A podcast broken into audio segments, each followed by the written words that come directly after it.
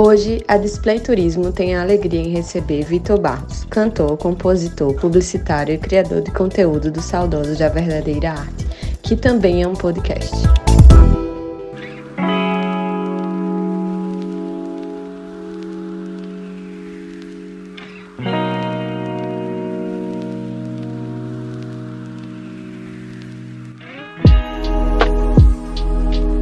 E aí galera, beleza? Aqui quem fala é Vitor Barros, estou participando aqui do podcast da Display Turismo. Bom, eu sou publicitário, sou redator criativo lá na NWB, uma produtora conhecida principalmente por, por produzir o Desimpedidos e outros mais de 100 canais afiliados de YouTube. Eu também sou criador de conteúdo, né? Eu faço Saudosos da Verdadeira Arte, né? É, um, é uma página no Instagram e também tem um podcast, né, com esse mesmo nome que eu faço lá, é uma coisa mais de fuleiragem, mais de, de uma pegada brega. Vamos chamar na contagem regressiva. 5 4 3 2 1 de Virataia para o Brasil. 3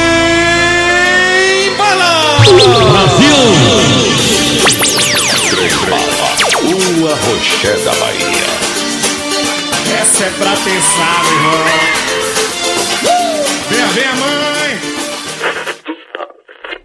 Fala muito também da, da da cidade, né? Também sou cantor e compositor, né? Eu tenho uma banda de brega chamada Galanzinhos. Também tenho meu projeto autoral Vitor Barros, mas eu tô focando agora mais na composição, compondo músicas eletrônicas, músicas mais regionais, né? Um forró, o sertanejo, um pop, pegando todas as minhas experiências e traduzindo isso na, na composição. Bom, vou falar aqui de três destinos que, que mais me chamaram a atenção assim aqui na cidade, no estado, né? Começar com umas praias, lógico, né? A orla, obviamente, é uma, uma coisa que quando eu, eu, morei três anos em São Paulo, eu sentia muita falta de ter uma praia, de saber pelo menos que ela, ela tava ali, sabe? A orla é uma coisa que significa muito para mim, assim, né? De, de, andar por ali, de só passar de carro, apesar de morar na parte alta da, da cidade. Mas falando de, de outras praias, assim, até mais.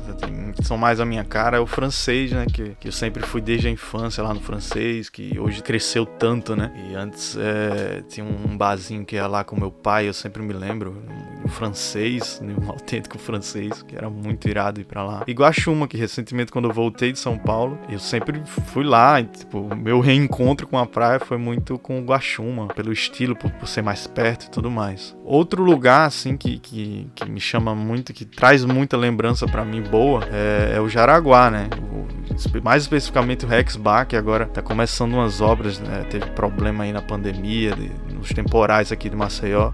Acabou caindo, né, o, o, o, telhado do, do, do, lugar. E aí eles eles estão é, reformando, começaram a reformar agora depois de doações dos próprios das próprias pessoas que iam lá. E, felizmente eles estão voltando ativo, fazia muitos shows lá do, do dos galanzinhos, é, é, vários eventos que a gente se apresentava lá. Então acho que o Jaraguá, por ser um lugar já já já tão tão clássico, né, de Maceió, carregar também a parte do, do, do que é um lugar muito muito massa, assim, de, de, se estar, sabe? E um outro lugar, assim, que eu acho que é diferente, né, do, do, do que se espera que eu, que eu fale, que é a Fernandes Lima, né? Eu, eu acho Fernandes Lima muito massa, assim, porque eu acho que eu passei a minha vida na Fernandes Lima por muito tempo, sabe? Não só pelo trânsito que é famoso por lá, mas, tipo, lá é, é, você passa pela Gruta, né? Que era um lugar da minha infância, que minha avó morava, mora lá, e, e, e eu sempre ficava lá, então conheço, estudei inglês lá perto, então a Gruta é uma coisa muito família, né? O Farol e Pinheiro,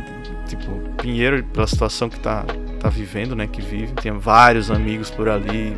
Vivi muito tempo lá ensaiando com as bandas e tudo mais. O Teatro Linda Mascarenhas também, que é por ali no, no Farol, né? No caminho da Fernandes Lima, que eu me apresentei com minha banda, lançando meu primeiro álbum e tudo mais. É, Afrodisíaco, que era uma banda de rock e tudo mais. É, a Centenário, que eu estudava ali perto, então a Praça Centenário para mim eu passei muitos anos da minha vida por lá, até chegando, chegar ao Mirante São Gonçalo, que eu acho que é um, um, ponto de concentração muito massa ali, sabe? É um mirante que você tem no farol e, e eu acho tão, tão massa, né? É, tipo, pra mim, aquele lugar respira meio que de Javan por ali, sabe? É Imagina essa vibe assim, ó. É, eu acho lá muito poético. Esse mirante é muito poético, assim, sabe?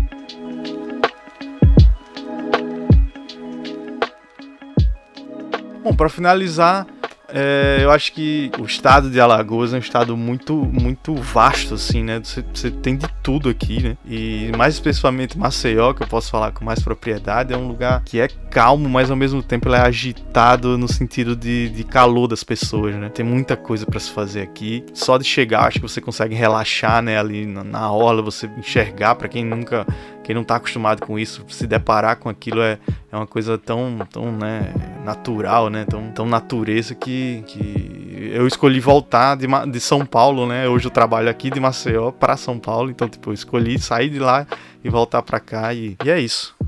Meu nome é Vitor Barros e, e tamo junto aí.